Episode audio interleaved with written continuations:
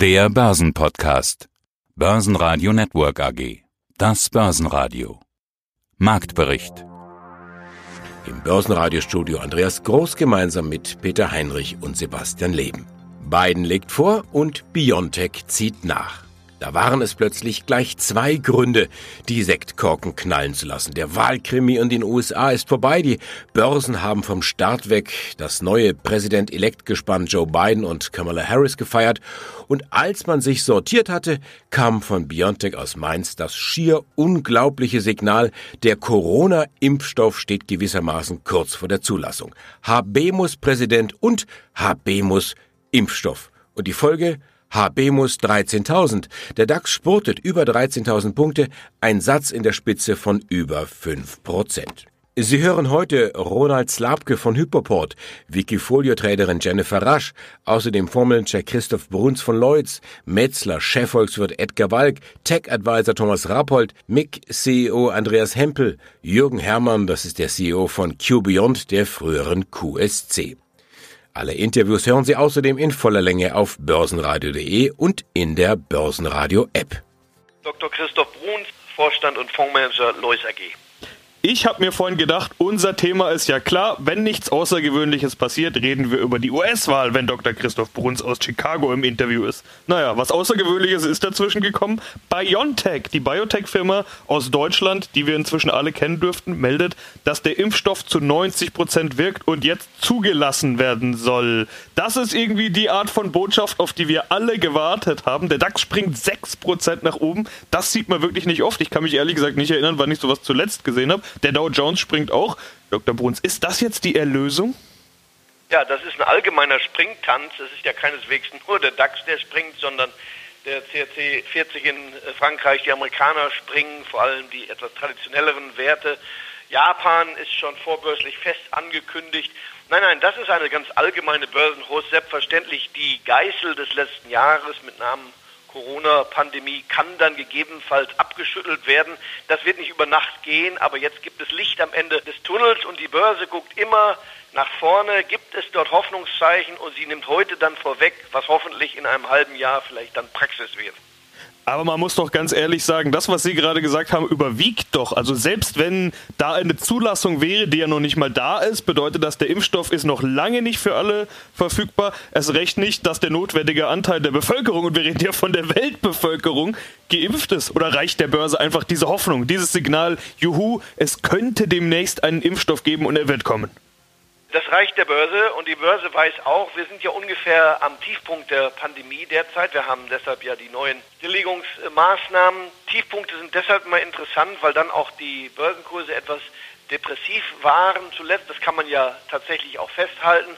Aber sobald Hoffnung kommt, die Börse will Zukunft handeln, die Zukunft wird dann besser. Im Übrigen, Herr Leben, ist es ja so, wir sehen klare Anzeichen. Erstens, die Asiaten sind fertig mit der Krise. China brummt wieder. Ich höre von allen Seiten, die Frachtraten gehen nach oben. Es gibt gar nicht genug Container, um die Güter zu verschiffen, denn es gibt Nachholbedarf. Es geht wieder besser. Die Automobilindustrie hat starke Zahlen geliefert. Das gilt nicht nur für BMW und Daimler und zwar insbesondere aus China. Es gilt auch für Ford, GM. Das gilt geradezu auch für Toyota und Honda. Also wir haben starke Zahlen gesehen. China ist der neue Motor der Weltwirtschaft. Und jetzt kommt noch eins hinzu. Wir wollten ja in der Tat auch, auch noch ein Wörtchen verlieren über die US-Wahl. Tatsächlich hat sich hier das Bild aufgehellt, dahingehend, es wird eine Normalisierung des Verhaltens im Weißen Haus geben und das ist für die Börsen positiv. Ja, hallo, mein Name ist Jennifer Rasch und meine Kollegin, die heute nicht hier ist, ist Caroline Löpert. Und gemeinsam macht ihr das Wikifolio Goldmarie Finanz. Das hat man auch nicht alle Tage, dass hier ein Wikifolio gewissermaßen von zwei Personen gepflegt wird. Jennifer Rasch, mit der wir jetzt gerade sprechen, und Caroline Löpert. Warum macht ihr das im Doppelpack? Was verbindet euch? Ja, also ich meine, wir sind beide Mathematikerinnen ich habe auch dam also damals Mathematik studiert, dann später in Informatik promoviert und sie ist in der Mathematik geblieben und ist da auch Expertin. Und als ich angefangen habe, mich damit zu beschäftigen, wie man ähm, Geld anlegen kann in Aktien und eine Strategie zu entwickeln, da war sie für mich eben einfach die erste Wahl als Ansprechpartnerin. Also mit ihrer Expertise in mathematischer Optimierung, mit Portfoliooptimierung, genau, habe ich sie halt sofort, sozusagen sofort an sie gedacht. Und wir haben früher eben schon in unserer Arbeitsgruppe in der Mathematik zusammen super gearbeitet. Wir waren immer ein großartiges Team und deswegen macht mir die Arbeit mit ihr auch total viel Spaß. Jetzt investiert ihr in Firmen, die sollen nachhaltig sein, ökologisch sein, sozial verträglich und das war es nicht ganz. Außerdem soll das Portfolio auch ein möglichst optimales Risiko-Rendite-Verhältnis aufweisen. Das klingt so ein bisschen wie das ganz große Problem der Mathematik, nämlich die Quadratur des Kreises. Also auch hier zwei Stoßrichtungen. Warum macht ihr das? Es war uns einfach super wichtig, dass wir in nachhaltige Firmen investieren, weil wir eben denken, dass Geld Macht ist. Und deswegen wollen wir eben auch nur in Unternehmen investieren, hinter denen wir auch stehen, wo wir auch das moralisch vertreten können, sozusagen, die mit unserem Geld zu finanzieren. Das ist sozusagen das eine. Und die andere Idee, die quasi da drin steckt, ist, dass wir eben unser mathematisches Wissen nutzen wollten, um eine möglichst objektive, kluge Strategie zu entwickeln, die eben auch langfristig funktioniert. Aufgelegt ist das äh, Portfolio noch gar nicht so lange her, 23. März, also etwas mehr als ein halbes Jahr. Und in dieser Zeit die Performance 50 Prozent. Warum jetzt eigentlich im März? seid ihr angelockt worden durch die günstigen Kurse nach dem Corona-Crash oder seid ihr schon insgesamt länger aktiv mit der Börse? Nee, das ist, also tatsächlich war das Zufall, dass wir das im März angelegt haben. Also wir haben schon eine Weile lang miteinander gearbeitet an diesem Thema. Dann war unsere Strategie sozusagen, wir hatten unseren ersten Prototypen, unsere erste Software irgendwie fertig, hatten dann eine Strategie und wollten die ausprobieren. Und dafür war eben Wikifolio einfach eine super Plattform. Und dann habe ich dieses Wikifolio halt mal unter meinem Namen angelegt, um einfach zu gucken, funktioniert die Strategie und eben auch interessieren sich die Leute dafür. Also, dass sie funktioniert, jetzt zumindest auf das erste halbe Jahr mit den 50 Prozent. Ich denke, da kann man ein Jahr und einen Haken hintermachen. Und die andere Stoßrichtung, interessieren sich die Leute dafür? Wie ist da dein Gefühl? Also erstmal, wir sind super zufrieden mit der Performance, genau, also wir sind da total glücklich mit natürlich. Ja, also ich habe schon das Gefühl, also wir hatten ein Interview gegeben auf dem Wikifolio-Blog und wir hatten eine Wahnsinnsreaktion darauf. Also ich habe wirklich den ganzen Tag lang und die ganzen Tage danach E-Mails bekommen, quasi minütlich fast, dass sich Leute halt für unser Wikifolio interessieren. Und wir haben innerhalb von einer knappen Woche oder so, haben Leute bei uns irgendwie so 200.000 Euro angelegt. Also wir waren echt baff, was es für eine starke Reaktion war. Der DAX schloss diesen denkwürdigen Tag bei 13.096 Punkten, ein ansehnliches Plus von 4,9 Prozent. Beim MDAX ging es 1,6 Prozent nach oben, Schlusskurs 27.794 Punkte und den Vogel schießt ab der ATX in Wien plus 7,8 Prozent 2317 Punkte. Der Dollar tendiert schwächer, das kommt den Ölpreisen zugute. Die klettern um etwa 8 Prozent, Brennöl bei 42,44 Dollar. Der Goldpreis dagegen gibt ab und fällt 4% zurück. Je Feinunze mussten am Montagabend 1855 Dollar bezahlt werden. Mein Name ist Edgar Walk, ich bin Chefvolkswirt bei Metzler Asset Management. Und die USA haben mit Joe Biden einen neuen Präsidenten gewählt und Donald Trump damit abgewählt. Es war eine kleine Hängepartie, dauerte vier Tage, aber manch einer sagt lieber vier Tage warten auf Biden als vier Jahre nochmal Trump ertragen. Den meisten Politikern Europas ist die Erleichterung, ja ich will fast sagen Freude über den Wahlausgang anzusehen und auch anzuhören. Freuen sich die Volkswirte auch? Ja, also mir ist auch ein großer Stein vom Herzen gefallen. Nicht, weil ich erwarte, dass durch Biden irgendwas besser wird, äh, für die Welt und für Europa, sondern ganz einfach, weil die großen Negativszenarien, Handelskrieg der USA mit Europa, mit Asien, Abschaffung der NATO, diese großen Negativszenarien sind jetzt unwahrscheinlicher geworden unter Präsident Biden. Und die Sorge um die Zukunft ist deshalb geringer geworden. Und ich denke allein das reicht schon eigentlich etwas positiver wieder in die Zukunft zu blicken. Aber Biden steht für Sozialismus für höhere Steuern. Die Börse mag ihn nicht. Das sage ich nicht ich, das hat der Trump gesagt. Aber jetzt ja. abseits von der Wahlkampfrhetorik, wofür steht Biden? Im Vorfeld wurde ja diskutiert, welches Szenario ist das Beste für den Aktienmarkt. Und da wurde diskutiert Biden als eher vernünftiger Politiker, aber dass praktisch die Republikaner den Senat verteidigen können. Weil Sie haben schon erwähnt, Biden möchte die Steuern anheben, möchte äh, die Sozialausgaben erhöhen, eigentlich alles, was eher Gift für die Börsen ist. Dadurch, dass der Senat voraussichtlich in republikanischer Hand bleibt, kann da Biden diese innenpolitischen Maßnahmen nicht durchsetzen oder Ideen.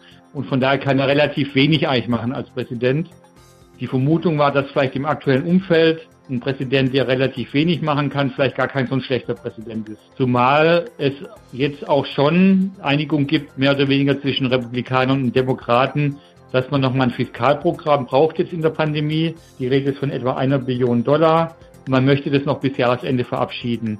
Also das Programm wäre so oder so gekommen. Das denke ich auch konjunkturell wichtig. Aber darüber hinaus dieser ganze giftige Cocktail aus Steuererhöhungen etc., Regulierung, der wird voraussichtlich wohl nicht kommen, der befürchtet wurde.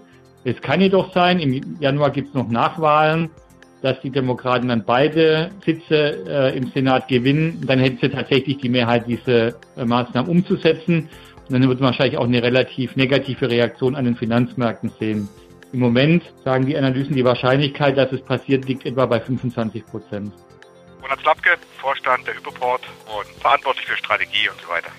Wir sprechen heute am Montag, 9. November 2020 miteinander, knapp eine Woche nachdem Ihre Q3-Zahlen erschienen sind. Das hat mehrere Gründe, unter anderem die Aktie. Wir haben in der Vergangenheit ja immer über konstant steigende Kurse gesprochen. Im Jahr 2020 ist dann aber ganz schön Volatilität drin. Okay, klar, der Crash Ende Februar im März, der hat ja alle erwischt. Dann die Erholung, also diese V-Formation, die man da üblicherweise sehen wollte, hat man auch bei Ihnen gesehen, bis auf einen Rekordhoch Ende August. Und dann ging es eigentlich erst richtig los mit den Schwankungen. Rücksetzer, neuer Rekord, dann deutlicher Abrutscher, Gegenbewegung, Rücksetzer, einiges davon in den vergangenen Tagen. Heute wieder etwas Plus in der Aktie. Das Ganze geht so weit, dass sich Hörer und Privatinvestoren bei uns gemeldet haben und gefragt haben, was ist da los? Sie sind ja selbst Großinvestor. Wie beantworten Sie die Frage, was ist da los? Ja, na, wir haben natürlich recht unruhige Zeiten insgesamt am Kapitalmarkt und in unserer Gesellschaft. Und das reflektiert sich dann auch gerade in stark wachsenden Unternehmen und in den Erwartungen, die da drin sind und in den Kursen, die deutlich mehr schwanken, als es vielleicht zu normalen Börsenzeiten der Fall wäre. Wir haben ein tolles Jahr hingelegt. Wir sind richtig gut gestartet, haben dann aber doch mit den Q3-Zahlen den einen oder anderen auf den falschen Fuß erwischt offensichtlich. Und insofern hat das jetzt für ein bisschen Volatilität gesorgt. Ja, dann sprechen wir doch mal über die Zahlen, nicht nur über Q3, sondern erstmal über das Gesamtjahr. Äh, Sie bieten ja ein Netzwerk von Technologieunternehmen für Kredit, Immobilien, Versicherungswirtschaft, also die Segmente Kreditplattformen, Privatkunden, Immobilienplattformen und Versicherungsplattformen. Rund ums Thema Finanzen im weitesten Sinne würde ich mal sagen, sind in den ersten neun Monaten 15 Prozent gewachsen. In der Pressemeldung haben sie geschrieben, das Umsatzwachstum von 15 Prozent zeigt einmal mehr die Robustheit unserer Plattformgeschäftsmodelle, auch in schweren Krisen wie der aktuellen Rezession. Gemeint ist natürlich die Corona-Krise. Wie sehr betrifft sie die denn überhaupt? Ja, also die gute Nachricht ist, unsere drei Primärmärkte Kreditwirtschaft, Immobilienwirtschaft und Versicherungswirtschaft sind nicht unmittelbar von der Corona-Krise betroffen, so wie Tourismus oder Hotellerie. Also grundsätzlich mal ist es etwas, was uns nur gesamtwirtschaftlich auch erreicht und, wenn man so will, zusätzlich natürlich irgendwo gesellschaftlich. Also unsere Mitarbeiter sind betroffen, denn auch sie haben den Lockdown miterlebt, auch sie mussten sich um ihre Kinder kümmern. Wir haben miterlebt, dass unsere Geschäftspartner Schwierigkeiten hatten mit der Umstellung auf die Remote-Arbeit, dass Projekte stocken, weil in diesen drei Industrien Remote-Arbeit nicht normal war und auch bis heute noch nicht normal ist. Und insofern peripher sind wir betroffen. In unseren Kernmärkten sind wir nicht betroffen und mit unseren Plattformen sorgen wir natürlich dafür, dass man immer weniger von festen Arbeitsplätzen abhängig ist und immer besser remote arbeiten kann, was die Antwort ja auf diese veränderte gesellschaftliche Herausforderung auch ist. Insofern langfristig profitieren wir von dem Drang hin zu mehr Remote-Arbeit. Kurzfristig stört es natürlich auch das ein oder andere Projekt und das merken wir auch immer mal wieder. Mein Name ist Jürgen Hermann, Vorstandsvorsitzender der Gubion AG. Sie machen Cloud- und IIoT-Geschäfte. Sie haben auch ein Segment SAP. Also starten wir mit dem Wichtigsten, finde ich. Also ich finde es gut, dass Sie einen neuen Namen haben. Schlussstrich unter die Geschichte von QSC. Der neue Name QPiont. Gefällt mir. Mit dem Q haben Sie noch ein bisschen was von der Geschichte von QSC. Ja, und dann mit dem Beyond. Ich habe mal nachgeguckt. Das bedeutet ja so viel wie darüber hinaus oder jenseits. Was möchten Sie mit dem Namen eigentlich aussagen? Ja, was sollen dem Namen aussagen. Also erstmal vielen Dank für, für Ihre Anmoderation. Wir freuen uns auch mit dem neuen Namen, sind auch zufrieden und glücklich, dass wir hier ein neues Kapitel aufschlagen können. Ein neues Kapitel, was eben nicht Telekommunikation bedeutet, sondern das, was Sie im Eingang schon gesagt haben, SAP, Cloud und IoT. Und das Beyond steht genau das, was Sie skizziert haben. Es ist im Beyond konventionell, es ist Beyond des Üblichen und wir wollen mit diesem Namen auch unseren Anspruch verbinden, nämlich der Digitalisierer für den Mittelstand in Deutschland zu sein. Wer hat den Namen erfunden? Wir haben natürlich mit Agenturen zusammengearbeitet, aber in der Tat ist dieser Vorschlag aus der Belegschaft gekommen. Und gibt es noch Mitarbeiter, die sich mit QSC am Telefon nennen? Ist ja noch nicht so lange her, die Namensumbenennung. Also jemand, den Sie jetzt ansprechen, der seit 1997 im Unternehmen ist, dem rutscht das schon auch nochmal raus. Aber wir geben uns Mühe, da auf die Neuausrichtung einzuladen. Haken wir den Namen ab. Kommen wir zur Erklärung, warum der Namenswechsel wegen Strategiewechsel. Was ist jetzt die offizielle Strategie der neuen Q Beyond? Ich würde das, Herr Heinrich, gar nicht als Strategiewechsel bezeichnen. Schauen Sie, das Unternehmen, was ja seit 1997 am Markt ist und mit der Telekommunikation auch ein Stück groß geworden ist. Dieses Geschäft haben wir im letzten Jahr äh, verkauft. Das wissen Sie für 229 Millionen Euro an die INBW. Und das, was wir heute in den Fokus stellen, haben wir in den letzten fünf, sechs, sieben, acht Jahren ja schon aufgebaut. Nämlich das, was schwerpunktmäßig die Digitalisierungstechnologie auszeichnet, IoT, SAP und Cloud. Das heißt, es ist keine Neuausrichtung, sondern es ist eine Fokussierung so würde ich es mal darstellen, seit dem letzten Sommer, äh, die wir hier eingenommen haben. Warren Buffetts Investmentgesellschaft Berkshire Hathaway setzt in der Corona-Krise immer stärker auf Aktienrückkäufe. In den drei Monaten bis Ende September gab Berkshire Hathaway rund 9 Milliarden Dollar für den Rückkauf eigener Anteilsscheine aus. Ja, mein Name ist Thomas Rappold, ich bin Investment Advisor für Technologieindizes. Es gibt bei Ihnen einen neuen Index, den Omaha Alpha Index. Nehmen wir das mal zum Anlass, auch dass Berkshire Hathaway Bilanz gezogen hat. Wie hat denn Warren Buffett performt? Er hasst ja eigentlich nach eigenen Angaben und eigenen Worten die Pflicht zu diesen Zwischenberichten, weil er dann ständig seine Beteiligungen neu bewerten muss. Richtig, genau, weil eigentlich wird hier ein Zahlenmixtur äh, gedreht. Er ist ja als börsennotiertes Unternehmen verpflichtet. Auch seine Berkshire besteht ja aus zwei großen Teilen. Das eine ist ein, ein riesiger Investmentfonds, dann mit der riesigen Apple-Beteiligung von weit über 100 Milliarden, dann was fast 50 Prozent seines Depots inzwischen ausmacht, also eine sehr, sehr starke Gewichtung dort auf Apple. Und auf der anderen Seite das operative Geschäft mit dem Eisenbahngeschäft, mit dem Energiegeschäft und mit dem Versicherungsgeschäft. Versicherungsgeschäft. Und eigentlich hat er sich jetzt in dem Quartal da ganz wacker geschlagen, dass er operativ jetzt eigentlich wenig Federn gelassen hat, nur rund drei Prozent eigentlich dort abgegeben hat im Umsatz. Und insofern haben sich die Geschäfte da als relativ robust erwiesen. Und das Ganze wurde jetzt eben übertüncht, einfach, dass der im Versicherungsgeschäft war es etwas Mauer insgesamt und übertüncht wurde das etwas durch den riesigen Anlageerfolg zum Beispiel von Apple, was das Gesamtergebnis da nach oben oben getrieben hat. Aber das ist nicht wirklich entscheidend. Entscheidend ist eigentlich bei Berkshire jetzt wieder, dass Buffett Vertrauen ins eigene Unternehmen sehr stark hat. Er hat ja lange vor Aktienrückkäufen zurückgeschreckt und hat jetzt im abgelaufenen Quartal 9 Milliarden in Aktienrückkäufe gesteckt. Insgesamt sind es dieses Jahr schon 16 Milliarden Dollar, die er in sein eigenes Unternehmen reinvestiert hat, wo er so bestimmte Grenzen hat. Das zeigt, dass er der Meinung ist, Berkshire ist unterbewertet etwas, was wir im Rahmen unseres Indexes Omaha Alpha auch gesehen haben, was ich seit Wochen, Monaten auch predige. Wir haben beim Omaha Alpha Index anlässlich seines 90. Geburtstages uns rausgenommen und haben aus einem Aktienportfolio, was rund 50 Werte ausmacht, die 20 besten ausgewählt und zwar nach seinen eigenen Finanzkennziffern und haben dabei festgestellt, dass über die letzten zehn Jahre die Berkshire knapp verdoppelt und seine Top 20 Werte haben sich über diesen Zeitraum mehr als vervierfacht. Das heißt, ich habe eine deutliche Outperformance seiner Top-Werte dann. Und da zeigt sich, dass er ein genialer Stockpicker ist, aber im aktiven Depotmanagement ist jetzt nicht so seine Stärke. Und wir haben beide Dinge miteinander kombiniert. Und Anleger können sich so eigentlich handverlesen sozusagen Best of Buffett ins Depot legen mit dem Omaha Alpha Index, also wo solche Werte drin sind wie eine Amazon, wie eine Apple, wie eine Coca Coca-Cola, wie eine Procter Gamble, aber auch eine Moody's beispielsweise, wirklich die, die absoluten Top-Werte von ihm. Und ähm, ich denke, dieser Index macht für Anleger, die etwas konservativer unterwegs sind, aber trotzdem nach einer starken Performance suchen, wie gesagt, äh, eine rund viereinhalbfachung über die letzten zehn Jahre ist nun, weiß Gott, nicht schlecht dann. Da würden sich viele Anleger freuen, ihr Kapital nahezu verfünffachen in zehn Jahren. Also ich denke, da äh, haben wir einen sehr, sehr guten Index kreiert, Omaha Alpha Alpha-Index und ja, sicher ein spannendes, spannender Index und spannendes Anlageprodukt für Anleger. Mein Name ist Andreas Empel, ich bin Vorstand der MIG AG. Bis wann könnte diese gesamte Transaktion dann äh, tatsächlich abgeschlossen sein? Äh, Im Sommer 2021? Oder genau. wie, wie, ist Ihre Roadmap? Die Roadmap ist Mai, Juni abschließend Closing 1, 52 Prozent und Closing 2, der weiteren 48 Prozent eben im Juli 2021. Das heißt, das ist unser Plan, unser Fahrplan, der ist tough, aber machbar und schaffbar. Wie heißt die Firma dann? MIG AG oder Pyramid? Ich denke, ich denke, dass sie die die MIG AG natürlich Pyramid AG heißen wird, ja. Und ist auch kein Geheimnis. Und wer wird Vorstand sein? Also das ist auch interessant. Josef Schneider, also der aktuelle Geschäftsführer, Gesellschafter der Pyramid Computer, soll ja in den MIG-Vorstand. Sie teilen sich dann den Vorstandsjob oder wie wird das aussehen? Ja, wir teilen uns den Vorstandsjob.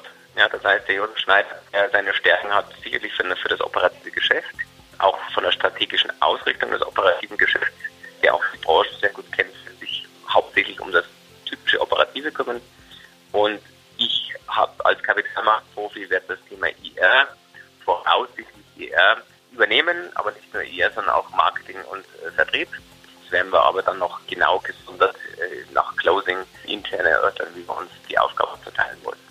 Ja, Sie haben sich in Ihrer IR-Funktion ja sozusagen auch schon geäußert, beziehungsweise an die Aktionäre gerichtet. Zitat aus der Pressemeldung. Wir sind sehr froh, dass sich unsere harte Sanierungsarbeit aus der Vergangenheit bei der MIG AG nun für unsere Aktionäre auszahlt. Ich habe auch mal auf die Aktie geschaut. Die ist natürlich gut angestiegen in der Vergangenheit, aber seit der Meldung im November natürlich, wie es bei so Kapitalmaßnahmen auch ganz häufig ist, erstmal mit Minus reagiert. Was erwartet die Aktionäre denn nun? Also was können Sie den Aktionären hier an dieser Stelle mit auf den Weg geben?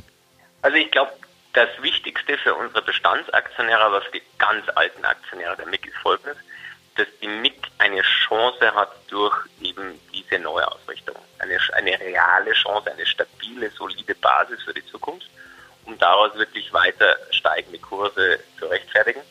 Ich meine, wenn man mal die Vergangenheit anschaut, für die Bestandsaktionäre, die jetzt damals bei 1,05 gezeichnet hat, hat sich natürlich der Deal jetzt schon gelohnt oder die Transaktion. Auf der anderen Seite wird noch viel mehr lohnen, wenn man die Gesellschaft dann tatsächlich nach den Planungen, die wir intern vorliegen haben, entwickelt. Das heißt, hier sind noch weitaus größere Potenziale zu heben. Das kann in Zukunft, ich sag mal, eine Buy-and-Build-Thematik sein, eine Konsolidierung sein. Das ist ja auch der Grund, warum die Pyramid diesen Reverse-IPO möchte. Geht ja public und raus, eben um Finanzierungsbedarf zu haben, aber auch eine Akquisitionswährung in Form der Aktien zu haben. Und da kann man sich natürlich in der heutigen Zeit sehr viel vorstellen, um so einen stark fragmentierten Markt zu konsolidieren. Und das wird sicherlich auch eine Börsengeschichte sein, die wir dann später, nicht jetzt, aber später dann nach außen tragen werden. Börsenradio Network AG Marktbericht